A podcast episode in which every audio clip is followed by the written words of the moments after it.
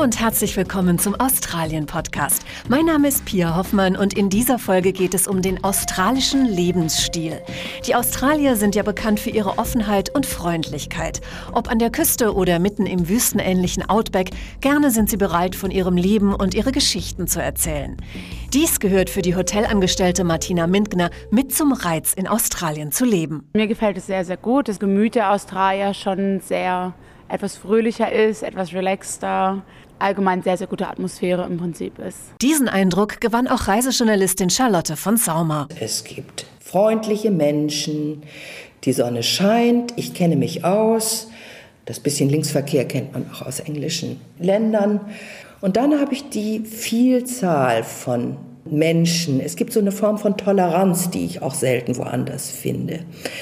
Und dieses etwas easygoing, life is a beach behavior, äh, was das Leben sehr angenehm macht. Das Lebensmotto Life is a Beach hat auch Martina Mintner für sich entdeckt und den Volkswassersport der Australier, das Surfen, ausprobiert. Also das Aufstehen ist das Schwierigste und ich denke mir einfach die Geduld, dass man auf die Wellen warten muss und dass man erstmal das Rauspaddeln ist relativ harte Arbeit, bis man dann erstmal an der perfekten Stelle ist, wo dann die Wellen im Prinzip nicht gleich brechen. Man muss über den Punkt hinaus und paddelt dann im Prinzip mit der Welle und muss dann noch das Gleichgewicht halten, um aufzustehen. Doch der Australier kennt nicht nur das lockere Strandleben. Wenn es darauf ankommt, Projekte umzusetzen, kann er auch zupacken. Hilton Kotzua schmiss seinen Job bei einer Baufirma in Sydney hin, pachtete das Land und verbrachte mehr als 1000 Stunden auf einem Bulldozer, um die mehr als 40 Teiche auszubaggern.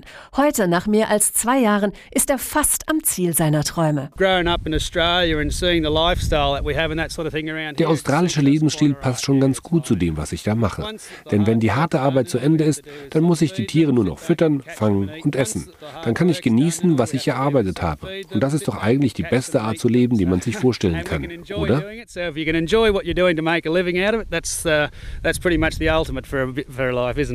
Australien ermöglicht vielen Menschen, ihre Träume zu verwirklichen. Das erfährt man auch, wenn man Tim Warren trifft. Er hat eine Gewürzfarm aufgebaut und sich einen Lebenstraum erfüllt. Es gibt hier einen Pioniergeist, den kann man nicht genau definieren. Aber deswegen bin ich hierher gekommen. Ich war ein junger Typ, der das Abenteuer sucht, der sein Leben hinter sich lässt und ein bisschen ein Spieler ist.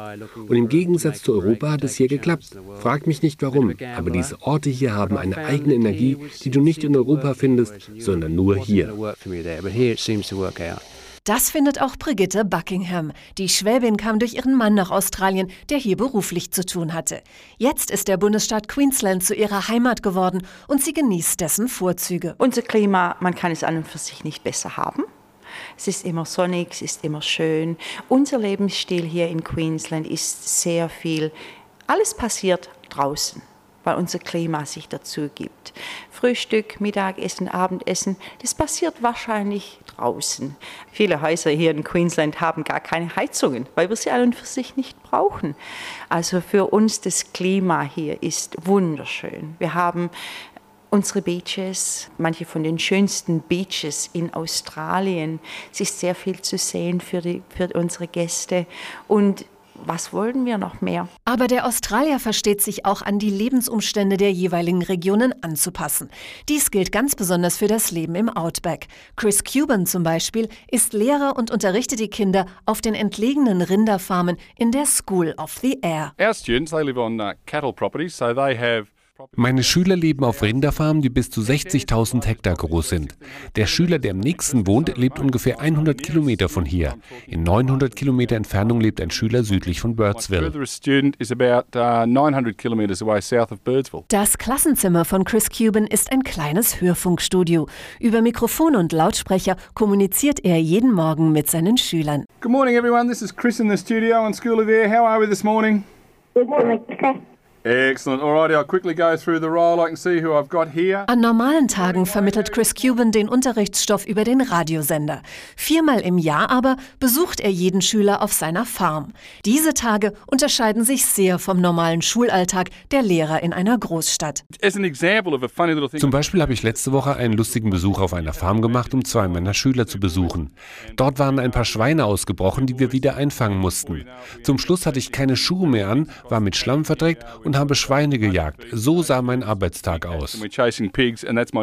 Nicht nur in der Schule muss organisiert werden, auch der Alltag im Outback erfordert für die Farmerin Michelle Lomo eine vorausschauende Planung.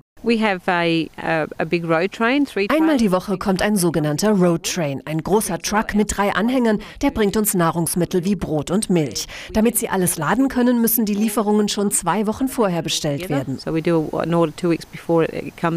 Auch wenn das Leben im Outback manchmal Entbehrungen mit sich bringt, Michelle Lomo mag das Leben in der Abgeschiedenheit. I think it's a great place to bring the children up in the outback.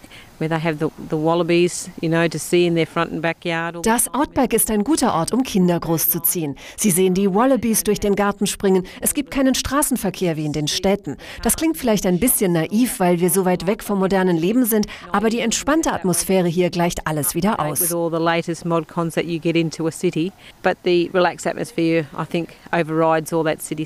Mehr über das Leben der Australier sowie Reisetipps und Inspirationen von Australiern und deutschen Urlaubern für ihren nächsten Urlaub in Down Under finden Sie auf nothinglikeaustralia.com/de.